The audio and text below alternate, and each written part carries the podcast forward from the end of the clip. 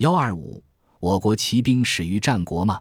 一说骑兵，大家都会联想到号称世界第八奇迹的秦始皇的兵马俑，那一个个披挂齐全的骑手，骁骑威风凛凛，排成整齐的方阵，再现了秦始皇统一六国、威震寰宇的雄伟军容。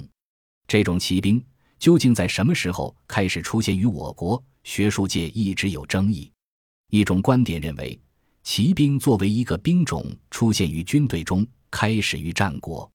主要根据是公元前三百零七年赵武灵王的便服骑射，《战国策·赵策二》中有这样记载：赵武灵王为继承先祖遗志，向三胡、东胡、灵胡、楼烦三个少数民族开拓疆土，和对赴燕、韩、秦三国的入侵，提出改穿胡服，建立骑兵，四立不忘先德，吴将胡服骑射以教百姓。《史记·赵世家》也有记载，赵武灵王为了推行胡服骑射，对朝中的大臣进行了细致的说服工作。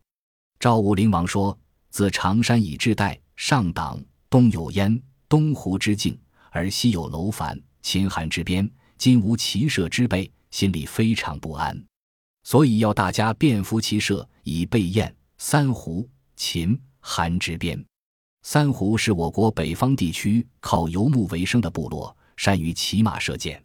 他们常常袭扰赵国的边境地区，而赵国的军队主要是战车。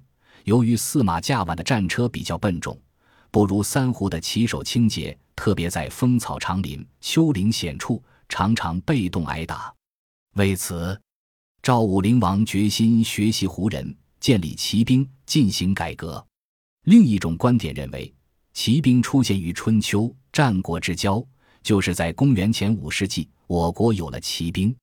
由于那时的骑兵数量较少，常常和车兵混合编组，使用轻车锐骑配合作战。主要根据是《战国策·赵策一》记载：晋出公二十年（四百五十五年），晋卿之伯联合了韩、魏两家，准备攻击赵襄子。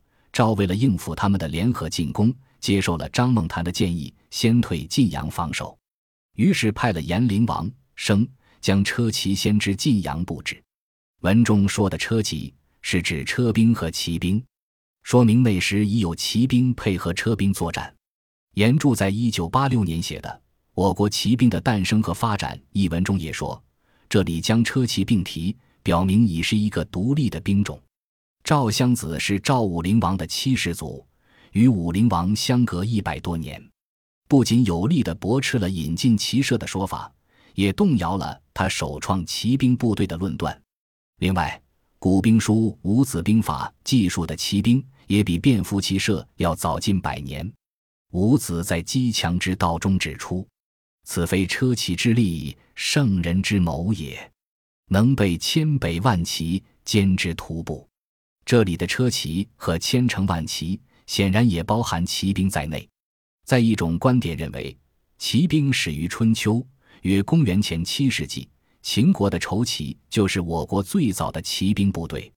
秦国靠近西戎，在长期与戎狄的交往中，感受到骑兵在山林险隘中的威力和作用，组建子骑兵。《韩非子·十过》中具体记载了秦穆公使用骑兵部队送重耳去晋国夺取王位。公元前六百三十六年，公因起卒，骑车五百乘，筹骑二千，不足五万，辅重而入晋，立为晋军。文中的筹骑就是泰国的骑兵部队，比便服骑射要早三百多年。有的把筹骑解释为是指同一规格的马，认为不是骑兵。显然，这样解释不符合整段文字的意思。秦国和晋国素来不和。这次秦穆公帮助重耳去晋国夺取王位，需要的军队带的应是准备作战用的车兵、骑兵、步兵，而不是欢送的仪仗队。所以，筹骑解释为骑兵更符合文意。《史记·晋世家》中记载的也是军队，而且双方还进行了交战，乃发兵与重耳归晋。晋闻秦兵来，以发兵拒之，最后晋国兵败，晋怀公被杀。还有一种观点认为，在商代战场上就可能出现有少数武装骑手，担任一些辅助任务。这些骑手就是骑兵的萌芽。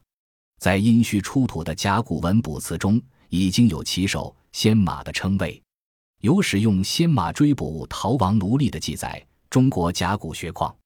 此外，从殷墟第十三次发掘出土的一人、一马、一犬合葬一坑，旁边放有随葬的戈、刀、弓、矢和御马的侧看，这个人可能就是商代的骑手。由于那时的骑手还是刚刚出现，数量很少。对战争的影响不大，所以到目前为止还没有发现骑兵参加作战的记录。但是，既然有使用骑手追捕逃亡奴隶，也不能排斥在对付奴隶的作战中使用骑手。综上所述，先马、筹骑、车骑、骑射，究竟那一个是我国最早的骑兵？